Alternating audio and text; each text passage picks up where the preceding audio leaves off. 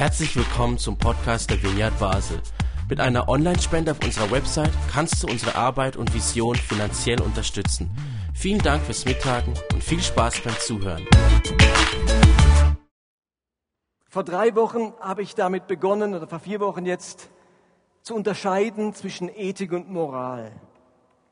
Und ich will das nochmal kurz wiederholen. Unter Ethik verstehe ich übergeordnete, allgemeine Prinzipien, die unser Verhalten prägen und unsere Entscheidungen steuern sollen.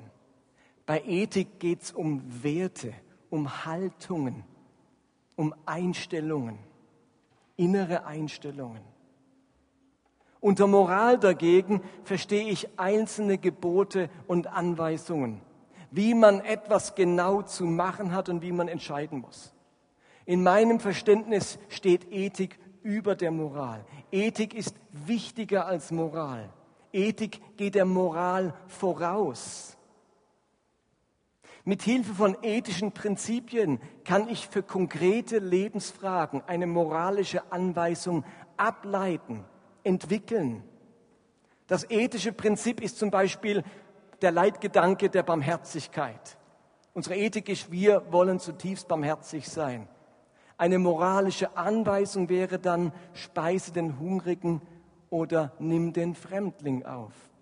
Das ist eine Auswirkung, eine Anwendung von, diesem, von dieser Haltung, zutiefst barmherzig sein zu wollen. Ohne Ethik ist Moral sehr willkürlich. Ethik ist zeitlos, Moral hingegen zeitbedingt. Ethik zeigt sich in Prinzipien, Moral zeigt sich in Geboten und Verboten. Ethik ist wie die Fahrschule, haben wir schon mal gesagt, Moral ist wie eine Ampel. Die meisten, den meisten Christen ist Moral lieber als Ethik, denn bei Ethik muss man mehr nachdenken. Moral hingegen sagt klipp und klar, was ich zu tun und wie ich zu entscheiden habe. Moral fühlt sich sicherer an wie Ethik. Aber ich halte Ethik für wichtiger, für ganz zentral, damit wir in aktuellen Fragen, zu denen zum Beispiel die Bibel überhaupt nichts sagt, trotzdem erkennen können, welche Haltung und welches Verhalten Gottes Willen und Gottes Geist entspricht. Und wir haben jetzt zwei Prinzipien, so ethische Leitgedanken erarbeitet, letzten beiden Sonntage, nämlich das Prinzip der Liebe und das Prinzip der Würde. Und ich wiederhole die jetzt nicht nochmal, die kann man sich nochmal online anhören, wenn man das möchte. Ich möchte gleich zum dritten ethischen Prinzip kommen und das nenne ich das Prinzip des inneren Kompass. Okay? Und was ich euch heute schildere, das ist wie die Königsklasse von Ethik und Moral. Das ist außerordentlich anspruchsvoll. Es ist fast ein bisschen utopisch. Aber Utopie heißt, es ist ein hohes Ziel, für das wir unbedingt die Hilfe Gottes brauchen. Es ist nichts, das ich aus dem Ärmel schüttle, das mir einfach so zufällt. Es ist etwas Herausforderndes, das uns nur mit Gott gelingt. Diese Predigt hat am meisten das Potenzial, missbraucht zu werden. Und sie braucht deswegen unbedingt den Zusammenhang mit den ersten beiden Prinzipien. Das Prinzip vom inneren Kompass, das, steht, das darf niemals im Widerspruch stehen zum Prinzip der Liebe und zum Prinzip der Würde. Es ist vielmehr eingekreist von Liebe und Würde. Es hat die Liebe und die Würde zu seiner Rechten und zu seiner Linken, damit dieses Prinzip vom inneren Kompass nicht missbraucht wird. Aber lasst mich mal ganz von vorne beginnen. In der Bibel entdecken wir drei große Bündnisse. Bundesschlüsse, die Gott mit den Menschen gemacht hat. Das Ganze fängt an mit dem Bund mit Abraham. Die Geschichte des Volkes Gottes beginnt mit Abraham. Und Gott erwählt diesen Abraham, um mit ihm ein Bündnis, einen Vertrag, einen Bund zu schließen. Und für Abraham war dieser Gott bisher unbekannt. Gott wollte diesen Mann zu einem großen Volk machen und er würde ihr Gott sein.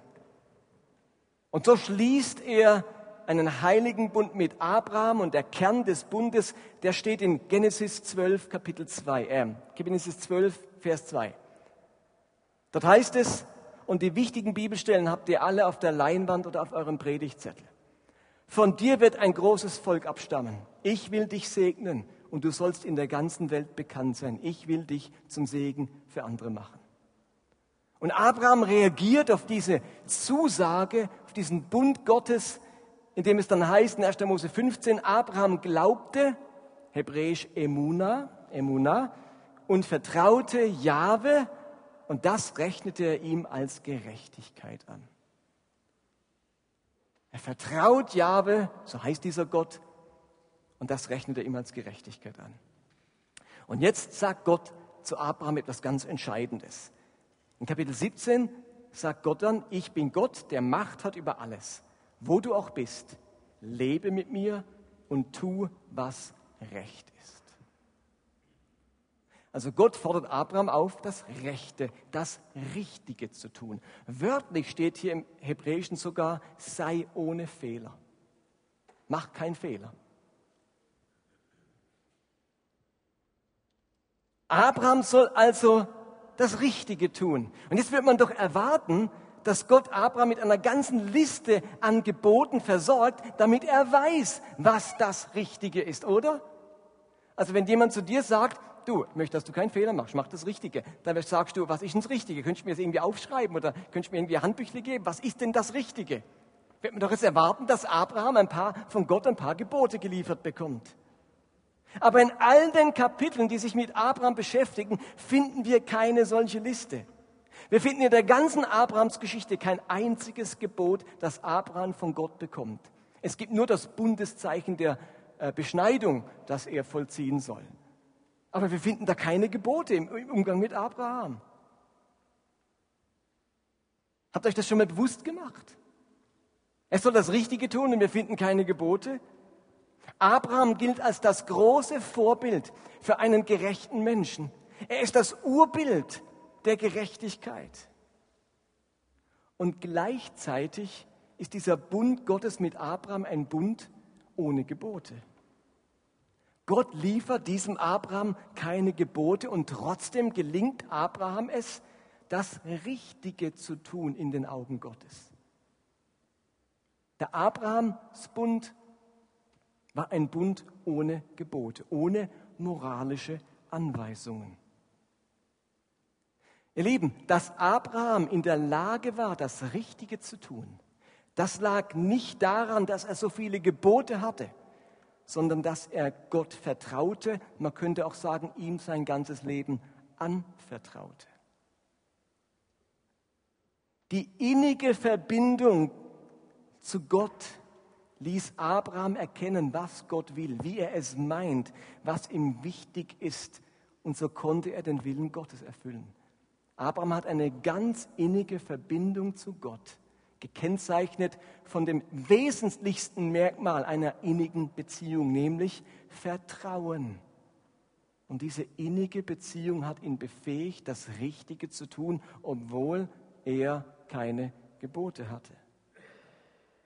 Der Bund mit Abraham ist ein Vorbild für Gehorsam und Gerechtigkeit, ich nenne es einmal durch Ethik.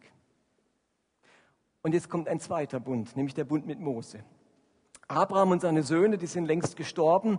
Das Volk Israel befindet sich in ägyptischer Gefangenschaft. Und nach 400 Jahren befreit sie Gott durch die Hand von Mose, führt sie in ein neues Land und schließt unterwegs wieder einen neuen Bund mit ihnen. Es heißt in 2. Mose 19, Vers 5, wenn ihr mir nun gehorcht und den Bund haltet, den ich mit euch schließen werde, sollt ihr vor allen anderen Völkern der Erde mein besonderes Eigentum sein, denn die ganze Erde gehört mir. Ihr sollt mir ein Königreich von Priestern, ein heiliges Volk sein. Also auch hier schließt Gott mit dem Volk Israel einen Bund. Und er macht diesen Menschen wie damals Abraham große Zusagen. Aber jetzt im Gegensatz zum Bund mit Abraham, der ganz ohne Gebote auskam, verbindet Gott diesen Mosebund mit ganz vielen moralischen Anweisungen und Geboten. Und bereits im nächsten Kapitel, nämlich nicht 2. Mose 19, sondern 2. Mose 20, kommt was? Die zehn Gebote. Unser Rallye-Lehrer, wunderbar. Jetzt kommen die zehn Gebote und danach werden im ganzen Buch Exodus, Leviticus, Numeri, Deuteronomium, also die fünf Bücher Mose, werden 613 Gebote und Verbote geschildert. Ein Bund, der hinten und vorne aus Geboten, aus moralischen Anweisungen ähm, besteht, wo jede Kleinigkeit geregelt wird. In meiner stillen Zeit las ich diese Woche diesen ähm, Vers in 5. Mose, wo geregelt wird, was man tun muss, wenn man ein Vogelnest findet. Und wenn man es richtig macht, hat man die gleiche Verheißung. Es gibt nur zwei Verse in der Bibel mit der Verheißung, damit du lange lebst in dem Land, wo der Herr dich hinführen wird. Zwei Gebote haben dieses, diese Verheißung. Nur zwei in der ganzen Bibel. Also im ganzen fünf Mose, fünften Buch Mose, im ganzen Mosebücher. Ihr merkt, ich bin noch ein bisschen, ähm, mein Gehirn, naja. Wisst ihr, was zwei Gebote sind? Zehn Gebote, du sollst Vater und Mutter ehren, damit du lange lebst in einem Land, wo der Herr dich hinführen wird. Und das andere, mit dem Vogelnest richtig umgehen. Du darfst die Junge nehmen, aber nicht die Mama. Da wird jedes Detail geregelt. Welche Stoffe man anziehen darf, dass die Stoffe nicht gemischt sein dürfen, dass man nicht zwei verschiedene Tiere im Flug machen darf, dass man seinem Weinberg nicht zwei verschiedene Weinsorten anpflanzen darf, dass man ein Geländer um sein Flachdach machen muss und so weiter. Moral, Anweisungen noch und nöcher, wo wir merken, die sind zum Teil auch zeitbedingt. Ein Zaun um mein Dach würde gar nichts bringen. Seht ihr, weil man nicht sich auf meinem Dach aufhält. Damals hat man sich auf den Dächern auf, aufgehalten, da gab es sich nur Flachdächer und da hat sich das Leben abgespielt in der Sonne. Und wir merken, das ist Moral. Aber dieser ganze Mosebund besteht aus diesen moralischen Anweisungen. Und wenn es bei Abraham hieß, bei dem ersten Bund, dein Vertrauen wird dir als Gerechtigkeit angerechnet, heißt jetzt beim Mosebund, 5. Mose 6, und das wird unsere Gerechtigkeit sein, dass wir alle diese Gebote tun und halten vor dem Herrn, unseren Gott, wie er uns geboten hat. Merkt ihr den riesigen Unterschied? Der Bund mit Mose ist ein moralischer Bund. 613 Gebote, Moral in Hülle und Fülle. Alles bis ins Detail geregelt. Und die Rabbiner haben diesen Bund so ernst genommen, dass sie in den späteren Jahrhunderten zu jedem Gebot nochmal unzählige Vertiefungs- und Verfeinerungsgebote hinzugefügt haben. Aber das Ziel, Gottes Willen zu tun, das Rechte zu tun, das hat Abraham ohne ein einziges Gebot erreicht. Denn er hatte diese intensive Beziehung zu Gott. Er lebte in seiner Gegenwart und er hat Gott gekannt. Er hat Gott verstanden. Er kannte die Absichten und die Ethik des Himmels. Der Bund mit Mose dagegen, der hat das Ziel, Gott gehorsam zu sein, das Richtige zu tun, auch mit Hunderten von Geboten nicht erreicht. Trotz der Reglementierung des ganzen Lebens durch intensive Moral ist das Volk Gottes immer und immer wieder ungehorsam geworden. Paulus beurteilt diesen Mosebund, der aus Geboten besteht, mit folgenden Worten. Römerbrief Kapitel 9, da heißt es, Israel hingegen hat bei all seinem Bemühen, das Gesetz also die Gebote zu erfüllen und dadurch zur Gerechtigkeit zu gelangen, das Ziel nicht erreicht, um das es beim Gesetz geht. Der Bund mit Mose, ihr Lieben, das ist ein Vorbild für Gerechtigkeit durch Moral. Und dieser Bund ist gescheitert. Der erste Bund war ein Bund ohne Gebote. Ethik, intensive Beziehung zu Gott. Der zweite Bund, ein Bund der Moral. Dieser Bund ist gescheitert. Und jetzt kommt ein ein dritter, ein ganz neuer Bund noch einmal, der Bund mit Jesus. Beim Abendmahl sagt Jesus folgende Worte. Lukas 22. Ebenso nahm Jesus, nachdem sie gegessen hatten, einen Becher mit Wein und gab ihn den Jüngern mit den Worten, dieser Becher ist der neue Bund, besiegelt durch mein Blut, das für euch vergossen wird. Ein neuer Bund. Und die Frage ist nun, was für ein Bund wird das sein? Wie will Jesus das Ziel erreichen, dass Menschen den Willen Gottes tun? Das Richtige tun.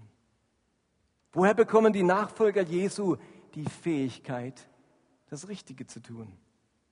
Aus ihrer engen Verbindung zu Gott wie bei Abraham oder aus einem umfangreichen Katalog an Geboten wie bei Mose? Ich könnte auch sagen, durch Ethik oder durch Moral. Ihr müsst euch mal bewusst machen, dass die Heiden, die zum Beispiel in Korinth oder in Thessaloniki oder in Galatien zum Glauben gekommen sind, ja gar keine Bibel hatten. Die hatten kein altes Testament mit den jüdischen Geboten. Und das Neue Testament, das war ja noch nicht mal geschrieben. Als die Gemeinde in Rom zum, als die Menschen in Rom zum Glauben kamen und die Römergemeinde sich gegründet hat, da gab es noch gar kein Neues Testament. Konnte Paulus nicht sagen, lest damals Matthäus Evangelium. Das haben die ja gar nicht gehabt.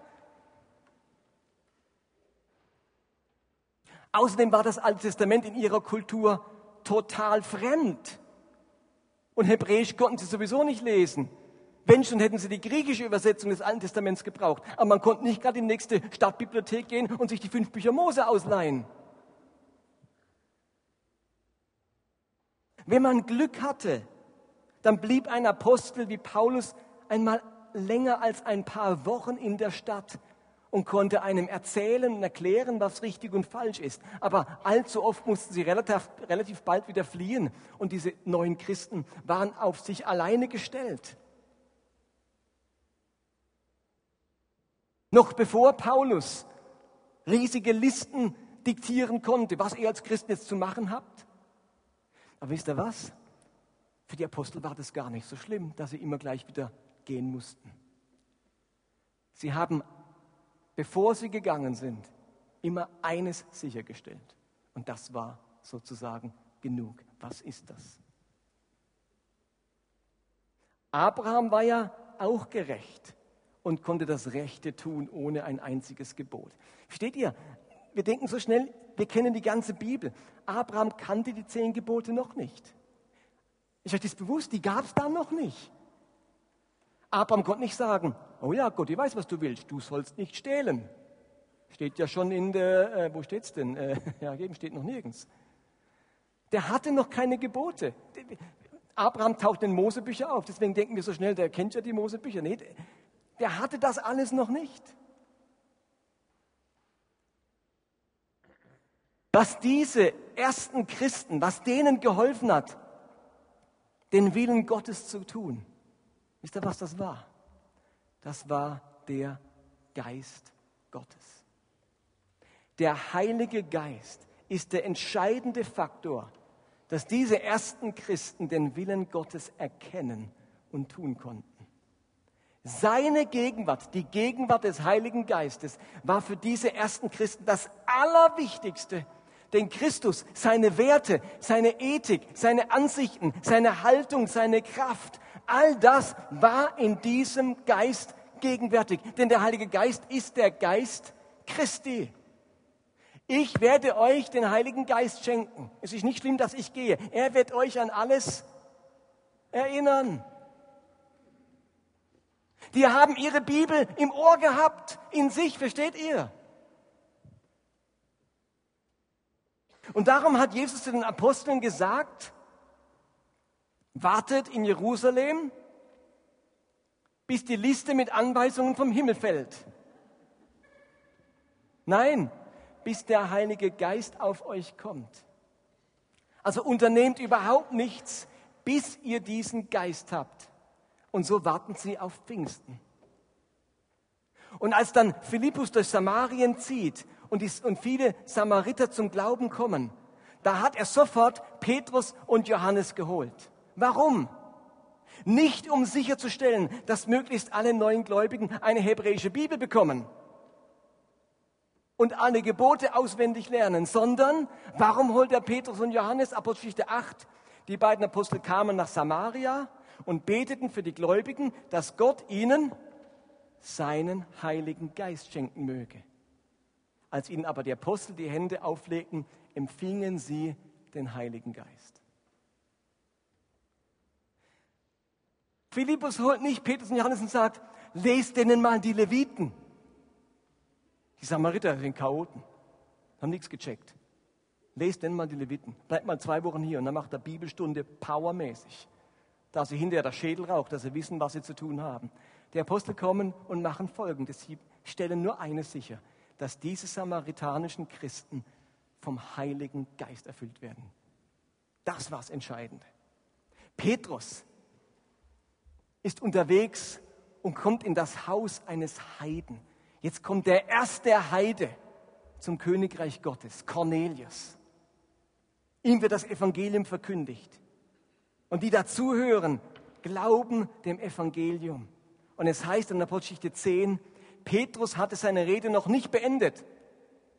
Da wurden alle, die zuhörten, mit dem Heiligen Geist erfüllt.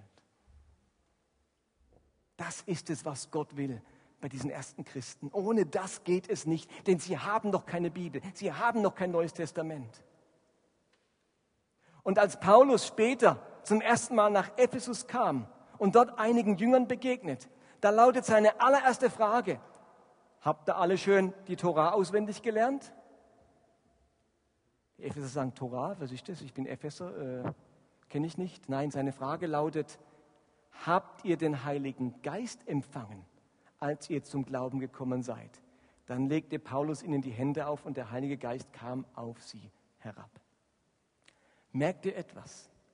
Allen Aposteln war es wichtig, dass die Jünger Gott gehorsam sind, dass sie die richtigen Entscheidungen mit ihrem Leben treffen, dass sie Gott Ehre bereiten. Das war für sie unverzichtbar. Da, da gab es nicht zu diskutieren, oh, die Heiden, die sollen machen, was sie wollen, Hauptsache die glauben ans Evangelium. Nein, denen war wichtig, dass die Gott gehorsam sind.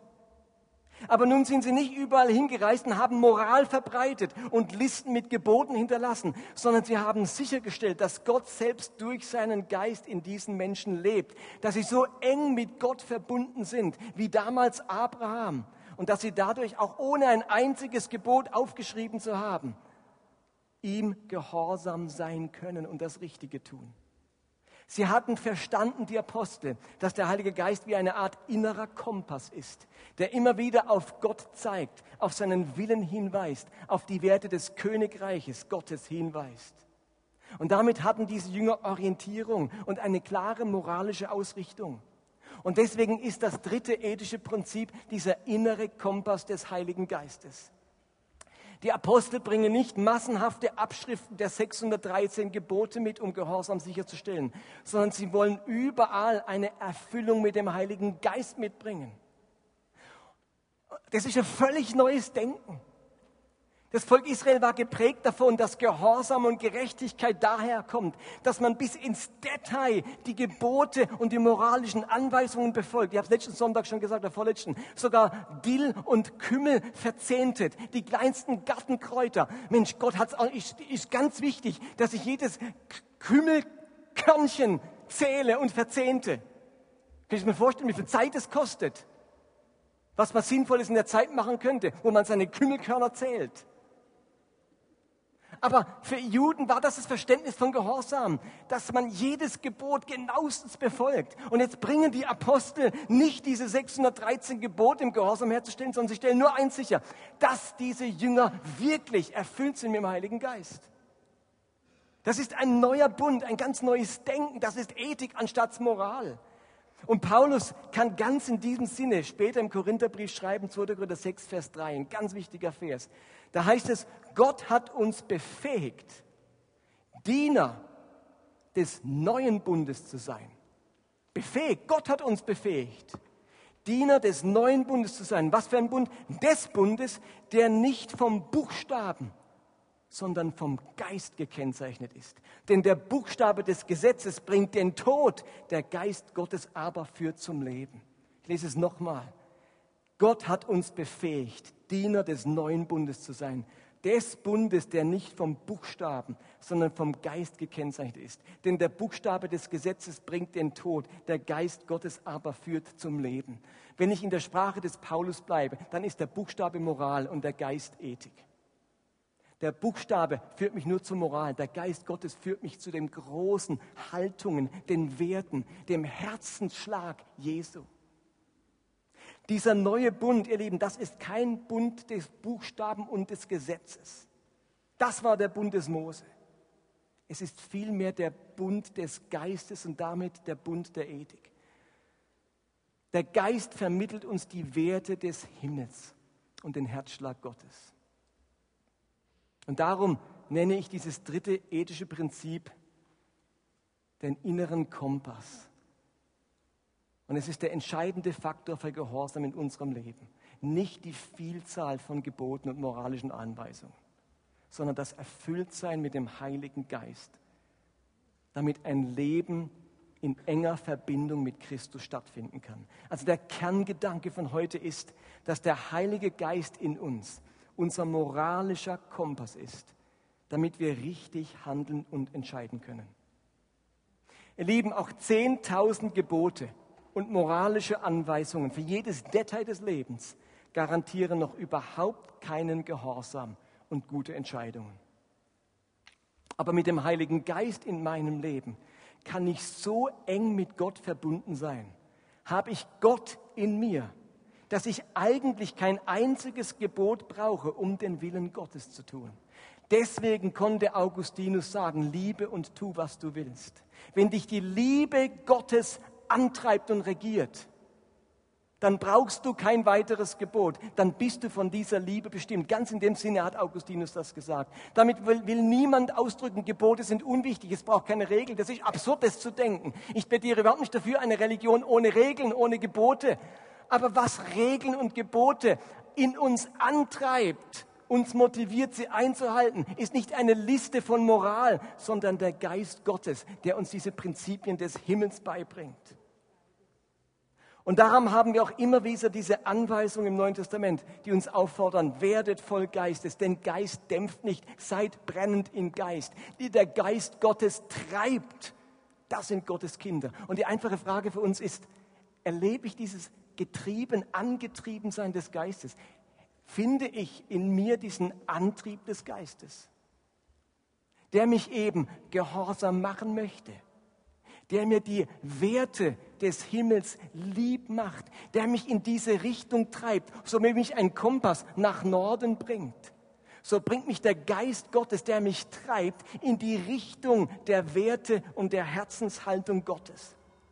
Bei Abraham haben wir doch gelesen, ich bin Gott, der Macht hat über alles. Wo du auch bist, lebe mit mir und tu, was recht ist. Ganz wörtlich steht im Hebräischen, anstatt lebe mit mir, wandle vor meinem Angesicht.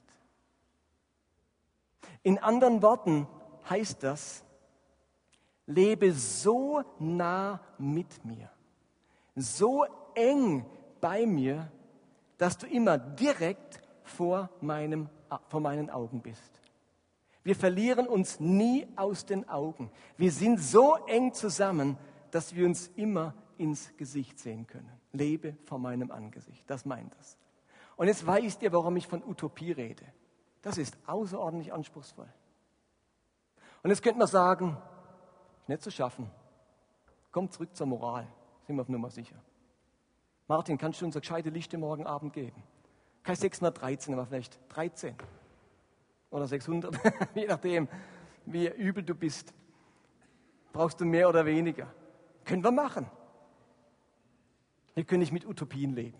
So eng mit Gott verbunden sein. So eng mit seinem Geist verbunden sein. Das schafft sowieso keiner. Zurück zur Moral.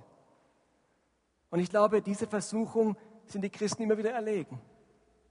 Weil man nicht mit anschauen konnte, wie der jetzt da falsch hört und der denkt, der Geist Gottes hat ihm gesagt, er kann das machen. Dabei hat er bloß auf seine selbstsüchtige innere Stimme gehört.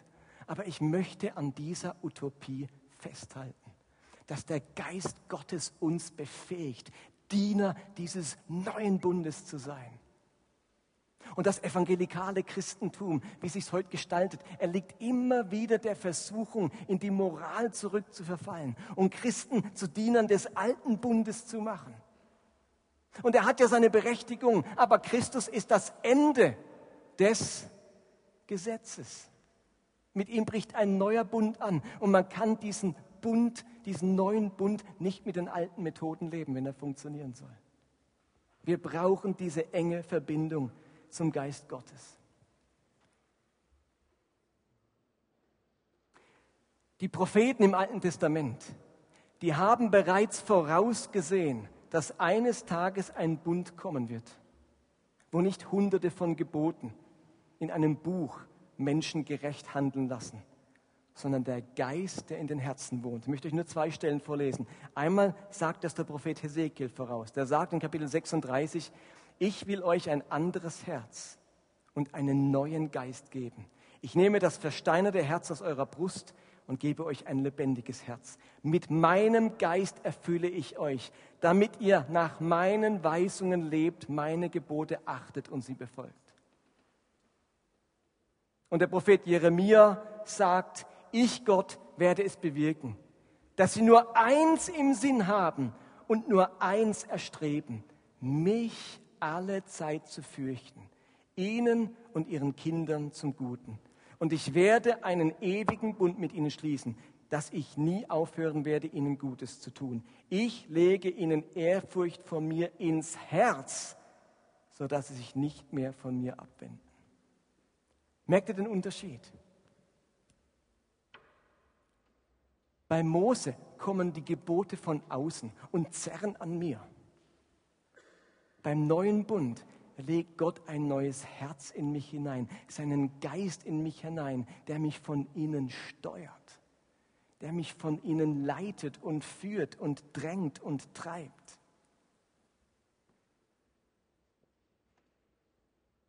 Ganz besonders beschreibt Paulus im Galaterbrief dieses ethische Prinzip vom inneren Kompass.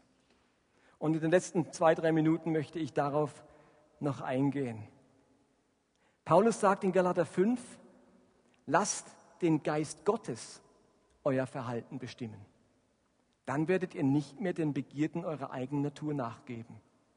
Wenn ihr aber aus der Kraft des Geistes lebt, seid ihr den Forderungen des Gesetzes nicht länger unterworfen.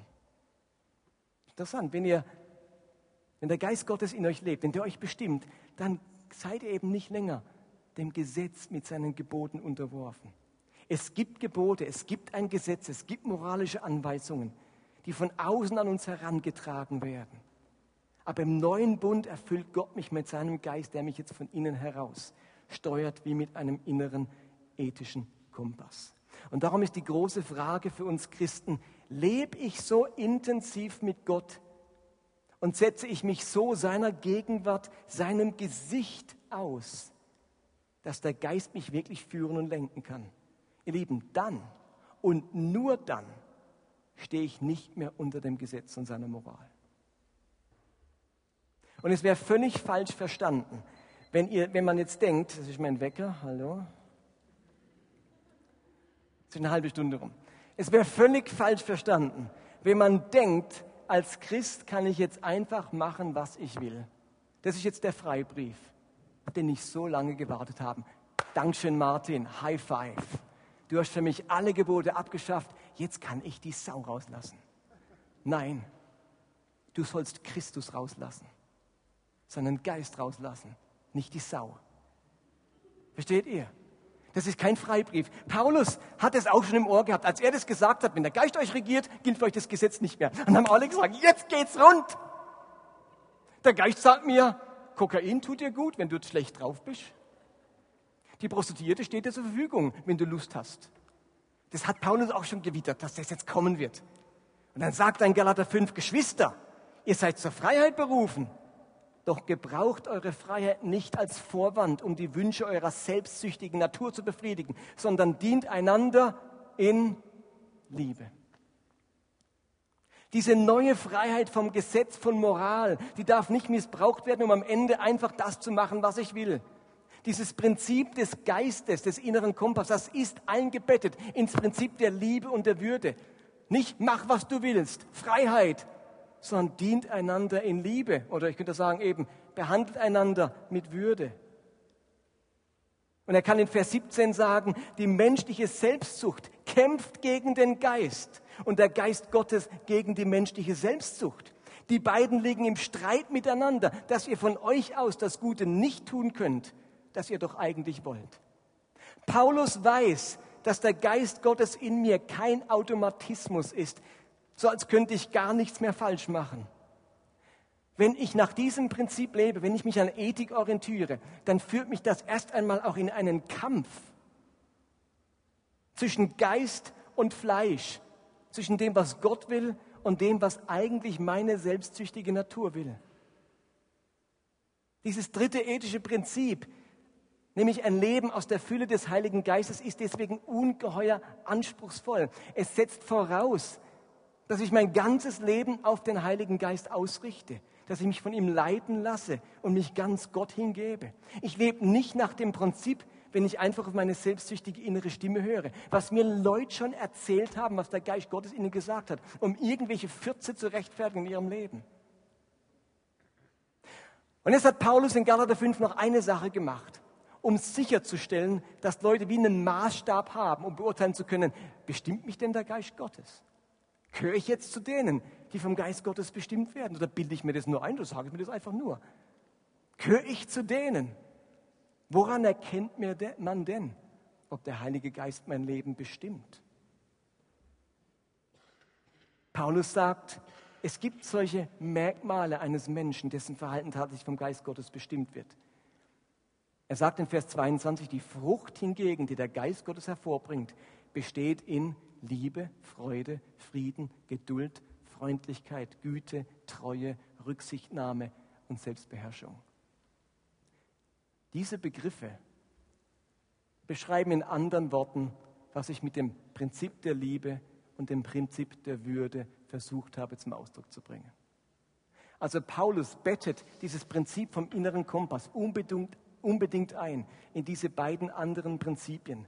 Wenn diese Charaktermerkmale mein Leben bestimmen, dann kann ich davon ausgehen, dass der Heilige Geist als eine Art innerer Kompass mein Leben bestimmt. Und dass ich dann auch wirklich die Kompetenz besitze, richtige moralische Entscheidungen zu treffen. Das ist anspruchsvoll, das braucht ziemlich viel Ehrlichkeit und Verantwortungsbewusstsein. Das ist kein Prinzip für Anfänger, für Halbherzige und für Mitläufer. Das Prinzip ist das Vorrecht für die, die seit vielen Jahren ihr Leben vom Heiligen Geist bestimmen und prägen lassen.